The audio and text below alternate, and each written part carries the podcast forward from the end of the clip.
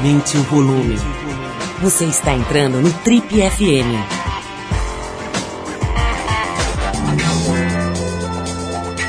Oi, eu sou o Paulo Lima e a gente está começando mais um Trip FM, o talk show da revista Trip. São 33 anos de entrevistas, reflexão e boa música. Olha só, o que será que a publicidade, o cinema, a yoga e a espiritualidade têm em comum? Uma das respostas é o interesse do nosso convidado de hoje. Ele nasceu no Rio de Janeiro e foi criado no Recife. Na década de 90, ele trocou as ensolaradas praias lá de Pernambuco pelas agências de propaganda aqui de São Paulo. Entusiasta da literatura e amante do cinema, ele começou a sua incursão pelas telas gigantes em 2002, assinando o roteiro do filme As Três Marias. Nos anos seguintes, lançou mais cinco obras, todas muito diferentes entre si, evidenciando uma das características que a gente mais admira no repertório dele, o ecletismo de um drama sombrio inspirado em Dostoiévski a um faroeste em plena floresta amazônica, de um filme de humor negro, onde o protagonista se apaixona por uma bunda, a um drama ensolarado que marca a transformação de uma menina em mulher. E ainda tem uma produção em Hollywood no meio desse caminho. Se você se liga em cinema de boa qualidade, já deve ter percebido que a conversa hoje aqui no Trip FM é com o nosso amigo Heitor Dália, cineasta, que acaba de estrear sua nova produção, um documentário agora, chamado On Yoga, Arquitetura da Paz, filme que dá voz a alguns dos maiores mestres dessa milenar prática indiana. E, antes de mais nada, é um prazer te receber mais uma vez aqui no programa. A gente conversou da última vez, em 2009, já faz um tempão, quando você estava lançando o ótimo A Deriva. É um prazer te receber aqui de novo, para a gente botar a conversa em dia. Agora, para falar um pouquinho aqui do On Yoga, Arquitetura da Paz. Vamos falar sobre isso. Como é que você está? Bem-vindo, cara. Obrigado, Paulo. Prazer todo meu estar aqui com você de novo.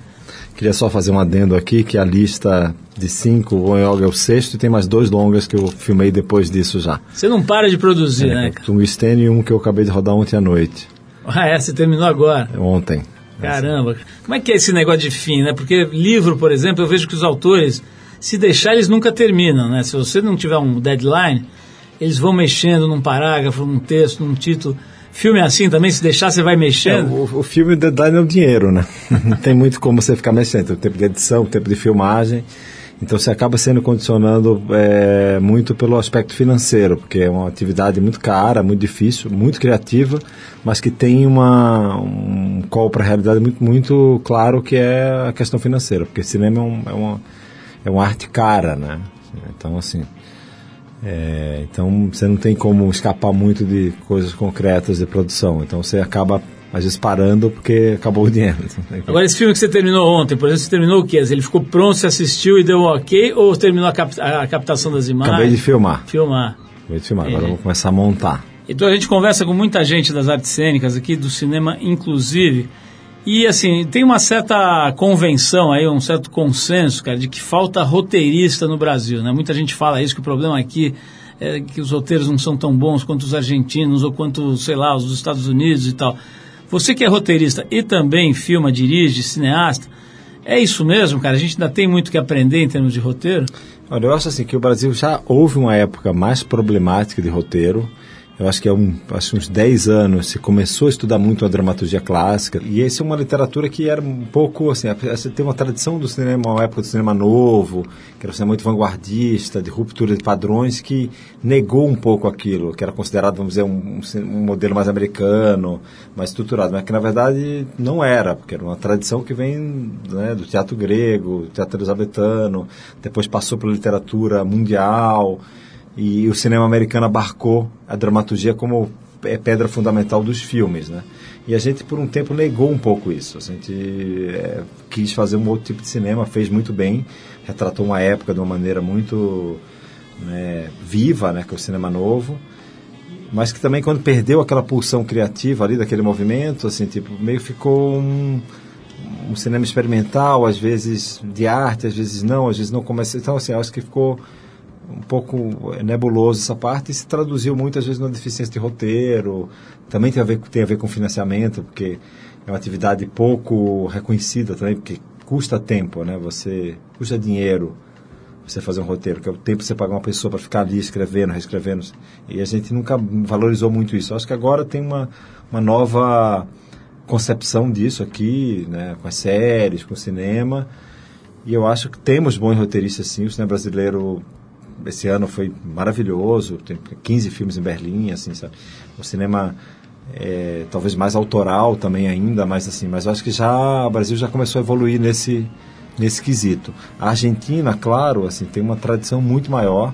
Eles são um país muito mais literário, é uma são mais intelectuais, né? Tem a brincadeira que o argentino ou vai ser cineasta ou vai ser psicanalista, né? Então assim, tem essa e eles têm eles são mais literatos mesmo. Acho que o Brasil é mais visual, tem mais tem um cinema mais diverso, plural, né? Mas assim, mas o cinema argentino ele é mais estruturado em dramaturgia, um pouco mais consistente. Mas eu acho que a gente está tá indo atrás. Disso. Outra coisa que eu tenho ouvido bastante falar por aí, assim, é de que o melhor cinema hoje está sendo feito nas séries, né? Nessas séries todas estão sendo feitas nos Estados Unidos, na Europa e até aqui no Brasil também, né? A Globo tem feito boas séries e algumas outras uh, independentes, né? Feitas pelas produtoras e compradas pelos canais uh, de TV por assinatura. Como é que você está vendo essa movimentação dessa, desse novo formato? Olha, eu acho que a série é um formato muito, muito interessante, porque ele, ele na verdade, ele tem uma tradição que remete à, à novela clássica. Você pega, por exemplo, Balzac, ou até o próprio Dostoiévski, eram séries, os caras publicavam semanalmente ou mensalmente, uma, uma dramaturgia que você ia seguindo, e você tinha mais tempo de desenvolver os personagens, você cria intimidade com aquele personagem, você vê a vida dele desenvolver em diversos estágios, assim. Eu acho que as séries resgatam um pouco essa tradição. É um boom criativo disso, assim, um, até porque a condição de modelo de negócio também de fazer é mais eficiente, porque você não aposta tudo na bilheteria, que já tem um, um público garantido, você consegue fazer uma dramaturgia maior, otimizar um pouco os custos de produção, então você acaba tendo um resultado interessante, assim. Mas eu discordo, assim, do ponto de vista, assim, de que isso é, tem ultrapassado a qualidade do cinema. Eu acho que o cinema, por exemplo, americano, ele fez uma opção pelo, pelo, pelo cinema comercial, por uma questão de sobrevivência mesmo. Então você tem os grandes filmes, que são grandes produções, mas às vezes são menos interessantes criativamente. E você tem um cinema que mais autoral e com mais é, voz, que você não que não está encontrando muito espaço, mas que ele está existindo e sendo produzido.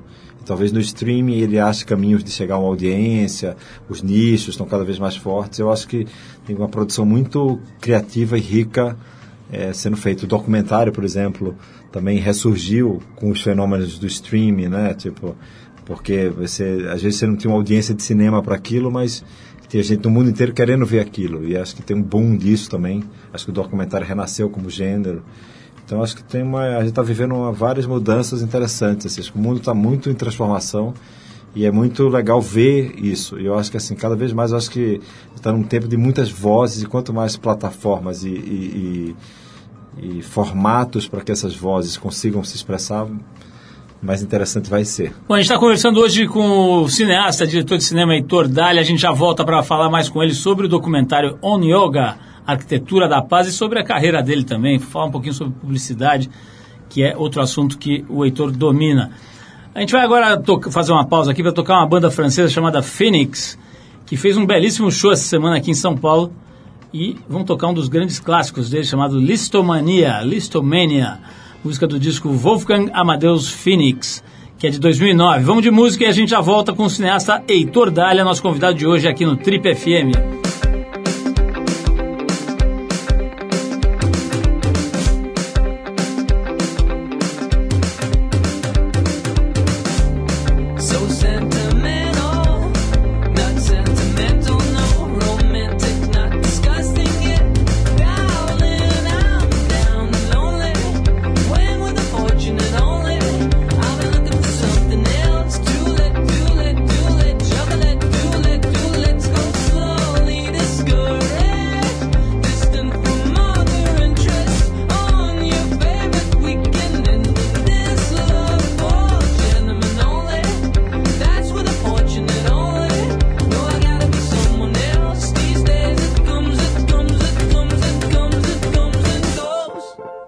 It's the mania. Think less but see it grow. Like a ride, like a ride, oh. Not easily offended.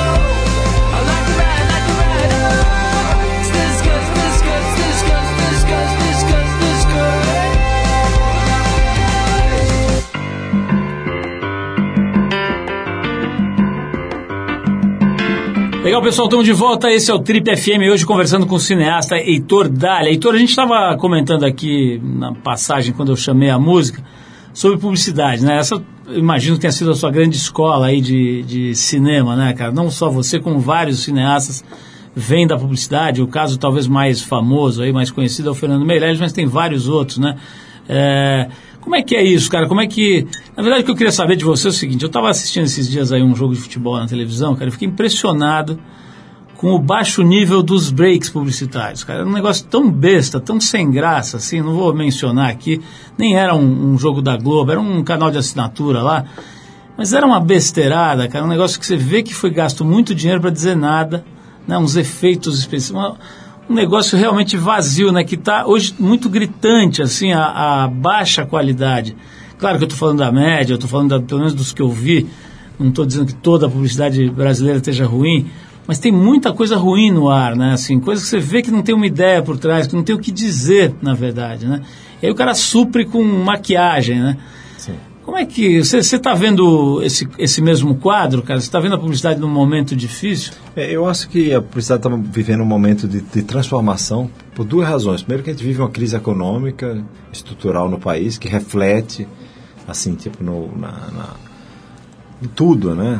Da nossa vida e, e na publicidade também, porque você tem os anunciantes mais cautelosos e eu acho que a publicidade vive também uma, uma, uma questão conceitual grande, porque eu acho que tem uma mudança de audiência que talvez tenha perdido o interesse por aquilo. Assim, é uma, a gente tem uma, uma desconfiança muito grande da audiência nova com relação à publicidade e querendo outro tipo de narrativa, outro tipo de discurso, assim, tipo com mais legitimidade, buscando é, vozes mais autênticas. Então, então a publicidade está aquela, eu acho assim que a gente está vivendo hoje assim uma uma a morte do Mad Men assim tipo e é uma e um surgimento de uma coisa nova que ainda não sabe o que é que vai ser e que tem muito a ver também com as empresas de tecnologia né? Essas grandes Vale do Silício Facebook Google né? Que também entraram na publicidade como como determinantes assim tipo de a mídia programática. Você por exemplo às vezes eu estou falando aqui meu celular está ligado e no outro dia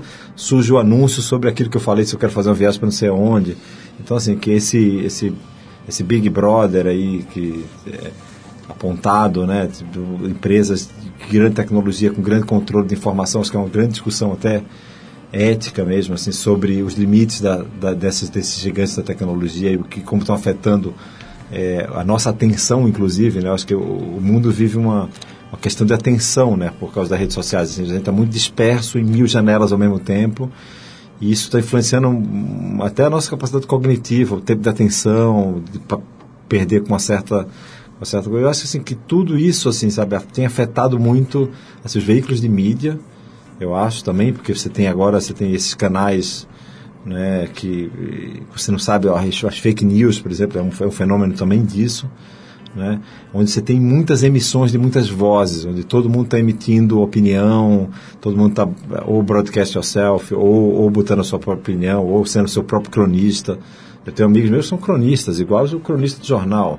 O cara perde um tempo para falar do mundo e traduzir o mundo na visão dele, certo ou errado, assim, igual como seria antigamente no jornal. Então, acho assim, acho que o jornalismo também tem uma crise por conta disso, acho que a publicidade também tem uma, tem uma crise de legitimidade, porque não consegue é, dialogar com essa audiência do jeito que conseguia antes, assim, ser uma voz só que dita um padrão. Acho que a audiência também está tá se posicionando muito claramente assim, do que quer, do que aceita, do que gosta, do que não gosta, do que é convencido, do que não é. Eu acho que é uma crise estrutural bastante grande. Eu acho que tem uma crise também até do, do capitalismo mesmo como, como sistema né, de, de, de, de é, econômico, né, que se, muito em xeque também, porque a concentração muito grande de riqueza e, e as pessoas... Acho que a gente vive um mundo, um momento muito tenso assim, do, do planeta. E você vê isso nas, nessas, nos antagonismos, no nível da discussão, assim, acho que o mundo está numa crise de conceito mesmo, assim, sabe? O ressurgimento desses movimentos mais fascistas. Então, eu acho que isso é, é parte de uma de um, de um zeitgeist que eu ainda não consigo traduzir o que é que é. Acho que ninguém acho... consegue, é uma transição é. muito, muito complexa. Agora, para voltar um pouquinho nessa coisa da publicidade, quando você você ainda faz, você ainda trabalha bastante filmando publicidade? Sim, eu tenho uma produtora de, de, de, publicidade, né, que é a Paranoide, a gente produz muito, assim, tipo, eu especialmente, assim, tipo, no último ano me, é, me dediquei mais aos filmes, que eu fiz três longas seguidos, então não tive tanto tempo, assim, vou até voltar agora, mas eu faço, eu, minha produtora faz muito. Como é que é para você, por exemplo, quando você é chamado para dirigir um, um filme de 30 segundos de publicidade? Primeiro o seguinte, esse formato de 30 segundos, cara, ele cabe nele uma narrativa mais moderna ou mais verdadeira? Segundo, quando, você, quando te chamam para fazer um filme, para dirigir um filme, e você olha o roteiro e é uma besteira, como é que você se sente? Olha, é assim, é, o 30 segundos, que é, um, que é um padrão muito que vem pela estrutura de TV que a gente tem aqui no Brasil, né? Que é, que é um formato que ele é um pouco ingrato, porque ele é curto, você não consegue expandir um pouco a narrativa.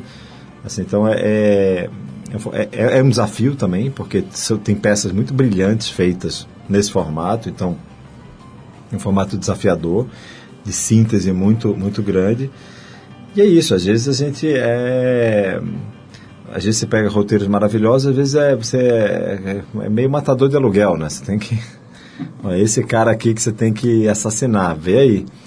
E, e a gente vive hoje num momento em várias áreas de disrupção por conta da tecnologia, muito grande, assim, sabe? E, e, essa vai, vai continuar ainda mais com a revolução da inteligência artificial, das criptomoedas. Acho que você tem, você tem uma, uma revolução tecnológica acontecendo aí de dimensão muito grande e a gente nem consegue entender quão rápida ela vai ser e quanto disruptiva ela vai ser. E isso está modificando todos os mercados. Acho que o mercado da publicidade também está nessa crise conceitual e sem, ninguém sabe o que vai acontecer muito. Eu acho que por isso também essa, esse momento onde todo mundo está meio meio à deriva, né? Flutuando e tentando entender o que, é que vai acontecer com esse. Então vamos ver se a yoga nos dá essas respostas aqui no próximo bloco. A gente vai contar das aventuras, da, da dessa grande aventura né, de fazer um filme ouvindo alguns dos maiores mestres né, da yoga da, de, do, do mundo, né? Você me contou que gravou bastante na Índia e na, em Nova York também, né, Heitor? Vamos falar desse filme, o On Yoga, Arquitetura da Paz, logo no próximo bloco.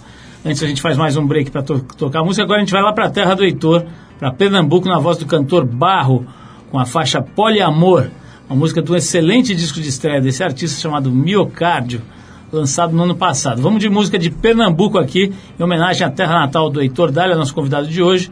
Daqui a pouquinho a gente volta com ele para bater mais um papo, mais um bloco aqui no Trip FM. Vamos lá. O som tocou no rádio, ela perdeu o prumo, ela dançou na noite, a gente foi o assunto. Eu só perdia ela quando queria mais, se perdeu no cais. E nos perdemos tanto que a gente nem sabia se era meia-noite ou sol do meio-dia. Se era o fim da linha ou se era um novo rumo. Se era mar aberto ou deserto profundo. Se era um vagar no mundo ou um som que se ouvia. Se era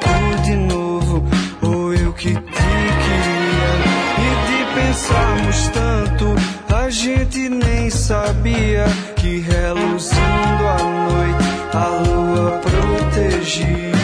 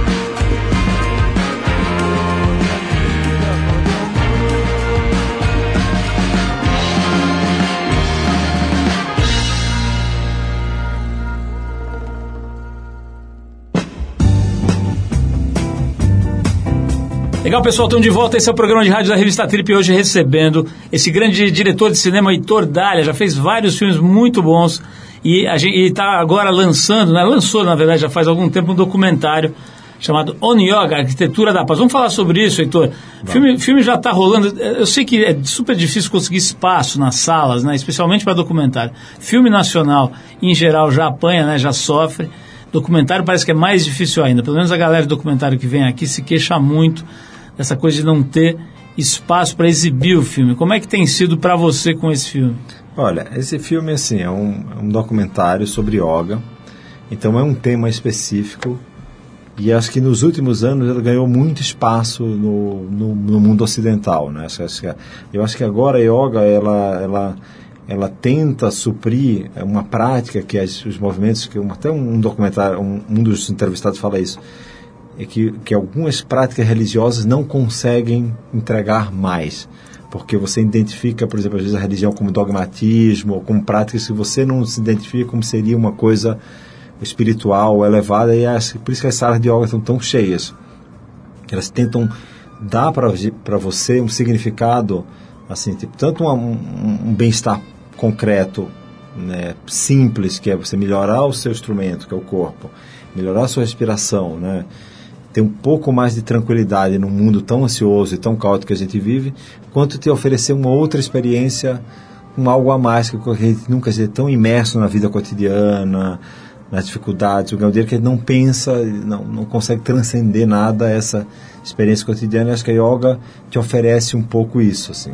Com relação a, a, ao espaço desse filme, como ele é, um, ele é, um, é, um, é segmentado, mas tem muitos fãs, assim, muitos e, e é muito apaixonado. A gente está tendo uma, rea, uma reação de, internet muito incrível, porque as pessoas postam o filme, postam o trailer, postam as salas onde vai ter espontâneo, assim, sabe? É uma, um movimento, acho que e, e eu, quando eu resolvi fazer o documentário, assim, tipo, eu, eu, que eu queria um pouco pergunta minha, minha grande motivação foi saber desses gurus o que é que eles tinham a dizer para o homem de hoje, sabe? Para gente que é contemporâneo, fragmentado, está vivendo com questões do dinheiro, o que é que essa prática de 5 mil anos tem a nos oferecer como ensinamento e como conceitos e ideias. Assim. Então é toda uma filosofia muito rica, muito interessante de conexão de você com você mesmo. Você ouvir a sua inner voice, né, o que eles falam que é o inner guru, que todo mundo tem um guru interno. Só que você não consegue. O guru, a palavra guru significa é, o removedor da escuridão, é, remove of darkness. É alguém que tira a escuridão da luz que você já tem. Assim, que é um conceito muito interessante. Não é o que você precisa para ser feliz, porque você já é naturalmente feliz e sempre tem uma algo que, que te impede a chegar nessa felicidade, né? E o guru é alguém que ajuda a limpar essa escuridão e fazer essa, essa luz que você já tem é, brilhar. Então, assim, tipo, é, então são conceitos muito interessantes, assim, de, de diferentes linhagens. Quantos gurus desses você encontrou entrevistou lá, Eto? Olha, não sei o número exato, foram muitos, de várias linhas. Assim, a gente, a gente começou a viagem na Índia, tinham gurus jamaicanos, indianos, de diferentes é, linhas, sadhus, alguns santos, alguns é, hinduístas.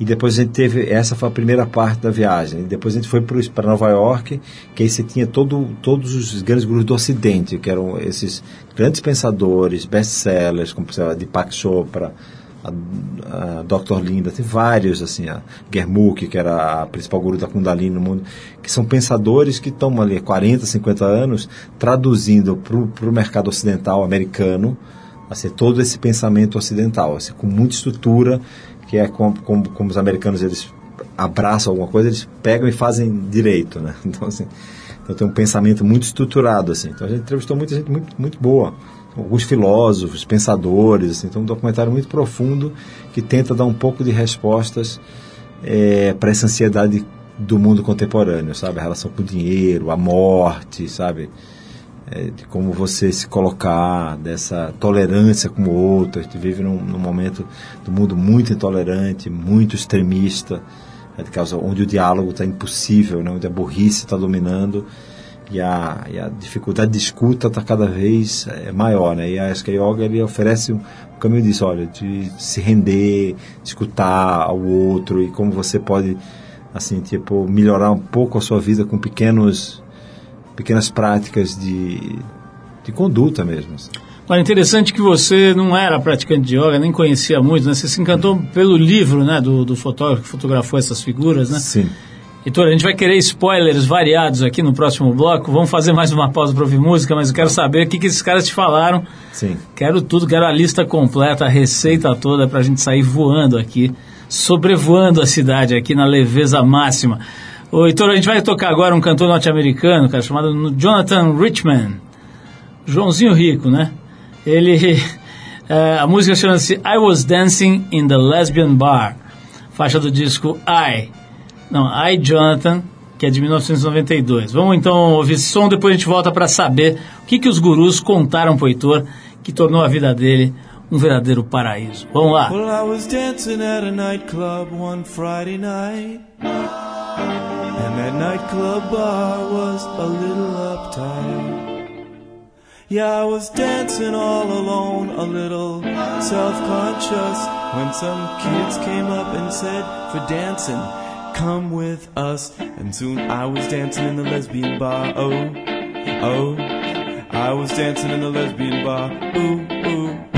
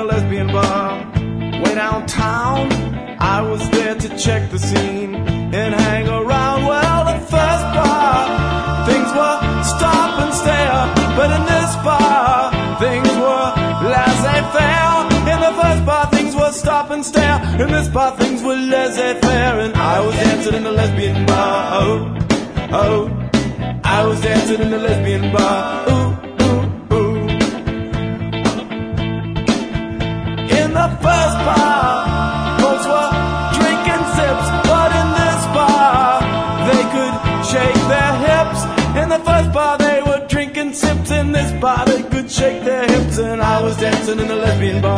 Oh, oh, I was dancing in a lesbian bar. Ooh,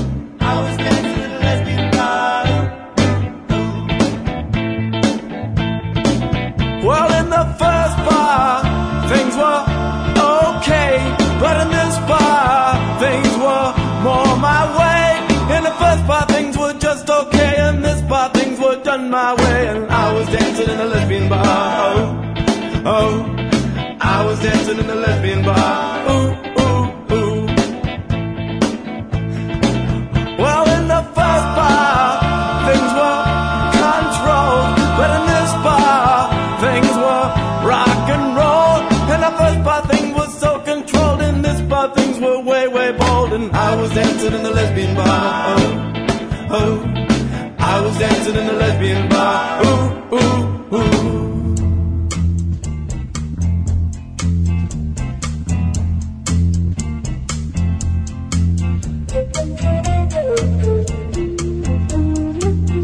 Estamos de volta hoje conversando com o cineasta Heitor Dália aqui no Trip FM. Se você perdeu a primeira parte dessa entrevista, vai lá no trip.com.br, você resgata esse programa e todos os outros de mais ou menos 18, 20 anos que a gente tem lá arquivados para você baixar e ouvir quando quiser e onde quiser. Heitor, falando de novo, voltando, né, retomando aqui o seu filme On Yoga, né, esse, esse documentário, On Yoga, Arquitetura da Paz. Cara, é inevitável perguntar, você já deve ter respondido isso mil vezes, mas assim, se você fosse traçar um denominador comum entre todas essas dezenas de figuras iluminadas, ou enfim, gente que aparentemente tem aí uma, um entendimento da vida um pouco mais amplo do que a média, te- daria para você traçar um, escrever um tweet de, de resumo do que, que, que você, você, é, é, conseguiria traçar um extrato assim de tudo que te foi dito nesses, sei lá, quase dois meses de entrevistas diárias, né, com gente dessa, dessa, desse tipo? Olha, o assim, acho que o é uma coisa parece óbvia, assim, tipo, simples e que é- faz total diferença na vida das pessoas, assim, que é um ponto comum, assim, de todos, que é bem simples, que é a respiração. Assim, sabe, que é assim, tipo, que o ato de respirar, que é, um- que é uma coisa que nós fazemos todo dia, do começo que a gente morre, eh, nasce até o momento que morre, a gente respira o tempo todo, só que a gente respira mal, assim, sabe? E assim, a qualidade da tua respiração é a qualidade da tua vida. Tem uma, uma guru que ela fala isso, se você tem uma vida, uma respiração curta e ansiosa, você tem uma vida curta e ansiosa. Tem uma respiração longa, né? E, e saudável, você vai ter uma vida longa e saudável. Então, assim, é um princípio simples que muda muito o jogo da nossa é, qualidade de bem-estar. O outro ponto que é tweet total é o ego. Assim, o ego é o nosso principal fonte de criação, assim, de produção de riqueza do mundo e é, o, é o nosso principal elemento antagônico de desgraça também. O ego, o ser humano faz todas as grandes besteiras da vida pelo ego. O ego é assim, tipo, e o ego te impede de se conectar com esse com essa energia maior que é o todo, assim. Então, então o ego ele te atrapalha, ele está falando o tempo todo. São múltiplas vozes que te impedem de ficar em paz com você mesmo, assim. Então, eu diria esses dois pontos assim, tipo principais, assim, sabe? Que é respirar e, e tentar controlar um pouco o teu ego, sabe? Então, essa, essa, mesmo não sendo um praticante tal, imagino que você tenha sacado lá também uma outra coisa que você já de alguma maneira disse um pouco antes, que é essa confusão que se faz, acho que muito aqui no Brasil, talvez em outros países também, de imaginar que yoga seja uma ginástica, né? que seja um, uma espécie de aula de crossfit, ou uma coisa parecida em que você tem que ser atlético e se equilibrar e colocar o pé atrás da nuca e tal. Isso, isso se, me corrija se eu estiver errado, agora que você já, enfim, se tornou aí um especialista nesse assunto, é um equívoco, quer dizer, é uma forma equivocada de ver a coisa, uma forma rasa de, de entender yoga? Olha, é, o- a prática física, é, vamos dizer, é a base, é o, começa a fase 1 da yoga, né? Que é o asana, que é a postura, né? Que são posturas, é uma, é uma- porque o corpo é o, é o principal elemento. É, os gregos também falam isso, corpo sã, mente sã, assim? Então o corpo é o teu instrumento primeiro, assim, então tem que cuidar do corpo. Então assim, ah, só que se popularizou é, no Ocidente pelo asana, porque assim a yoga é muito muito boa atividade física, muito aeróbico, mais do que a maioria dos dos esportes, a quantidade de ar que entra no teu corpo assim, é muito grande. Então você fica mu- um estado de felicidade depois e de satisfação muito grande no aula de yoga. Então se popularizou pelo asana e porque também os corpos ficam muito bonitos, assim, sabe? É, a yoga você fica muito bem se você está praticando direto. Você fica, é, você fica muito forte, muito e, e, e outra coisa, ele aumenta o teu estado de atenção pela por a coisa da respiração e da meditação, o teu foco aumenta mu- muito, assim. Então você consegue depois de uma prática de yoga um dia você fica muito focado, você fica, você consegue você vira um furacão durante o dia, assim, profissionalmente falando, porque tem muito foco, assim, porque que um outro princípio da yoga que é, é be here now, esteja aqui agora, né? Como se só existe o tempo presente que você consegue é, substanciar ele na respiração. É o aqui e agora, entendeu? E a gente está sempre ou preocupado com o passado ou tentando prever cenários de futuro que você não tem controle nenhum. Então, deixa eu te perguntar uma das últimas coisas aqui. É, cara, no meio dessa, desse povo iluminado que você teve a- o privilégio né, de conhecer, interagir e tal, teve algum canastrão, cara? Algum, algum, sei lá, um tipinho assim, desse que você logo percebe que é um enganator, tabajara, assim ou não? Olha, eu, assim, como eu sou muito cético, eu tinha várias questões, assim, tipo, que eu. Tinha uns que eu me encantei totalmente, e eu tinha uns que eu tinha um pouco mais de resistência. Assim, tipo, assim, tipo, tinha um, um lá que, assim, que eu não queria nem filmar, que era um, é um líder Hare Krishna que eu achava que eu, eu não- que eu ah, aproximava um pouco da religião eu começava a achar dogmático e aí me, me afastava inteiramente, do, porque não me interessava o dogmatismo, não me, me interessava outras coisas. Então, quando eu sentia alguma coisa muito é, que ia para o lado da religião, eu, eu me fazia o check-out automaticamente e tal. Eu tive um pouco de, dessa reação, mas depois eu li o livro dele, assim, tipo, eu comecei a, a fazer uma, uma ponderação sobre isso, assim, talvez eu não tivesse ali preparado para, assim, tipo, e eram lineares. E, e, e, assim, e eu ficava também, assim, como eu era muito cético, assim, eu ficava, tem umas coisas assim, que eu achava muito impressionantes e outras que eu duvidava mesmo, falava, e assim, tem aquela programação visual, né, alguns santos que a gente entrevistou, aqueles cartazes na, na, na Índia que era bem tabajara mesmo, bem assim, tipo, você já falava, gente, é- jura que é isso aí, esse nível visual, tem um, um santo, né, eu não conseguia ter, mas aí, assim, eu me surpreendi com alguns, assim. Você não gostou da direção de arte? não gostei da santo? direção de arte do santo. E, meu, tava, peguei preconceito e falei, não, eu não estou muito comprando não isso aí. Mas aí quando às vezes o, o cara começava a falar, teve uns que me surpreenderam assim, tipo, muitíssimo assim, porque me e também eu fui para eu não fui para fazer esse julgamento assim, não tava, não era o interesse fazer uma coisa investigativa ou combativa, não era que era, era outra, era uma jornada diferente esse filme, sabe? Então eu fui surpreendido por várias coisas e teve uns que me surpreenderam positivamente de um jeito que eu nunca tinha imaginado. Teve um, um guru eh, jamaicano que é o Muji, que eu estava esperando ele, assim, ele tinha um, 100 seguidores que voaram do mundo inteiro com ele. Eu já fiquei impressionado com isso. Como se você viajasse para algum lugar e tivesse 100 pessoas do mundo inteiro para estar com você e cuidar de você. Tudo que você fizesse. Eu já fiquei, 100 pessoas voaram com ele. Eu falei, é. Ok. Aí ele chegou, uma hora ele chegou e a gente fez uma fila, assim, tipo, para apertar a mão dele, das 10 pessoas, assim. E nós da equipe estávamos no meio desse grupo que era um grupo seleto que ele ia cumprimentar. Ele foi apertando a mão de todo mundo. Quando chegou na minha vez, ele, ele abriu os braços para me dar um abraço. Aí eu abracei ele. Na... Quando eu terminei o abraço, eu estava completamente emocionado. Não, não entendi o que aconteceu. Eu fiquei muito chocado com aquela energia. Eu nunca tinha encontrado alguém com aquele carisma pessoal, magnetismo, assim, tipo. Assim, eu fiquei muito tocado. E aí depois eu vi o satsang dele para duas mil pessoas. E a, as duas mil pessoas tiveram a mesma sensação que eu. Aí eu fiquei, isso eu fiquei muito impressionado, assim, eu entendi um grau de magnetismo pessoal, assim, desse calibre, que eu nunca tinha encontrado, assim, tão, e eu não sabia quem era ele, porque não deu tempo da gente, foi entrevista a gente conseguiu de última hora, assim, e assim, não estava preparado. Então, assim, foi totalmente uma experiência é, imediata, assim, eu senti uma coisa ali. E depois com os seguidores dele, os, os eh, eles tinham uma alegria, assim, sabe? Assim, um estado de felicidade que eu falava, gente, essa, que, que, que, que droga é essa aí? Me, me É, dá cadê também. o cigarrinho? Cadê isso aí? Que felicidade é essa? Eu não conheço ninguém tão feliz assim. Aí eu perguntei para a gente, a gente tinha um documentário, uma guia espiritual, que era maravilhosa.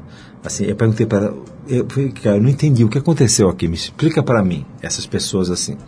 Aí ela falou, olha, deixa eu te explicar, estão perto da fonte. É como se esse guru fosse um canal de conexão com essa coisa maior, né, que seria um, um Deus ou uma ligação maior com, com o universo de um jeito assim, sabe? Tipo, então por isso que eles estão daquele jeito assim. E eu fiquei muito chocado, porque eu nunca tinha visto isso assim, desse nesse eu, te, eu experimentei uma coisa que eu nunca não, não conhecia. Então foi muito eu tive algumas experiências assim que foram e falando a partir do meu ceticismo, da minha É isso que eu queria formação. saber, então eu queria pegar esse gancho para fechar aqui com a última pergunta, que é o seguinte, e também pedindo para você ser tuítico aí, porque a gente já está estourando, estourado. É, cara, na prática, assim, o que, que mais mudou na tua vida de lá para cá? É impossível não fazer essa pergunta, né? Você foi para lá sem saber nada do assunto, cético, meio assim desconfiado até. Como é que você voltou e o que, que mudou objetivamente na tua vida? Olha, eu acho assim que é, a yoga mudou a, coisa física primeiro, né? Uma prática de respiração e física. Mas assim, mas eu acho que o ponto mais, a, a principal lição que eu tirei foi assim, é, é, é a atribuição de valores às coisas. Eu acho assim, assim, mudou um pouco o meu conceito do que é importante e o que não é. Que eu entendi melhor, assim, coisa que eu já lia muito nos gregos, no Sêneca, sobre as coisas da brevidade da vida, sabe? A gente, por exemplo, a gente tem muita preocupação com o dinheiro, por exemplo, né? Acumula e tal. E a gente é perdulário com o principal elemento da vida, que é o tempo. A gente gasta o tempo como se ele fosse infinito. E o tempo talvez seja a coisa mais finita e concreta, porque passa a década quando você vê, meu, já era. A vida é muito curta. Então eu mudei um pouco o meu sistema de atribuir valores às coisas e tentar eh, realmente concentrar no que importa. Bom, tá todo mundo certamente com uma vontade de assistir agora o filme. Acho que um dos objetivos era esse, né? É provocar as pessoas a irem buscar a mesma coisa que você fez quando foi fazer esse filme, né? Ir- Irem buscar uma, uma lista de valores, né? uma hierarquia de valores um pouco mais razoável, né? Então a gente se vacilar fica louco aqui mesmo, né? Se, fica numa espécie de letargia, né? Como se estivesse sob efeito de alguma droga, né? Em geral, Sim.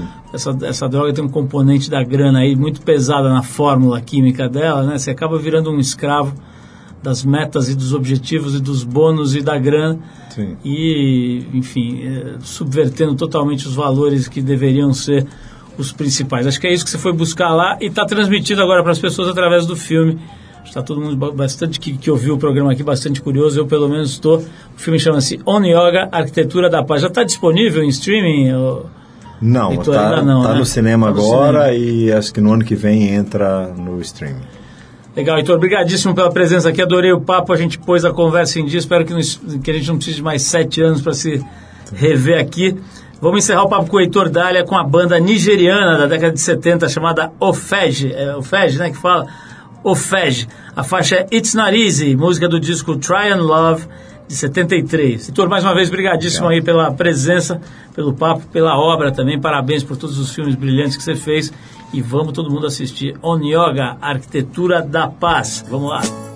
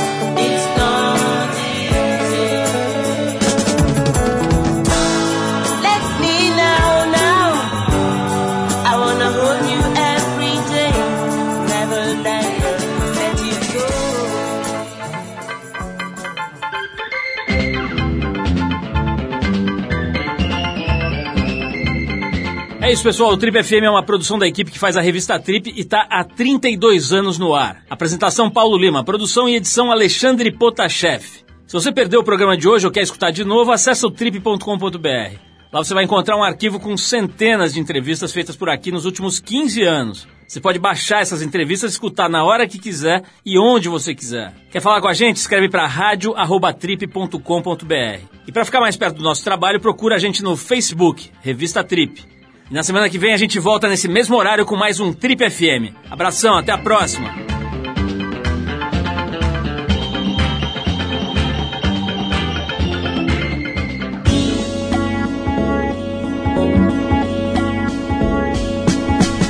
Você ouviu Trip FM.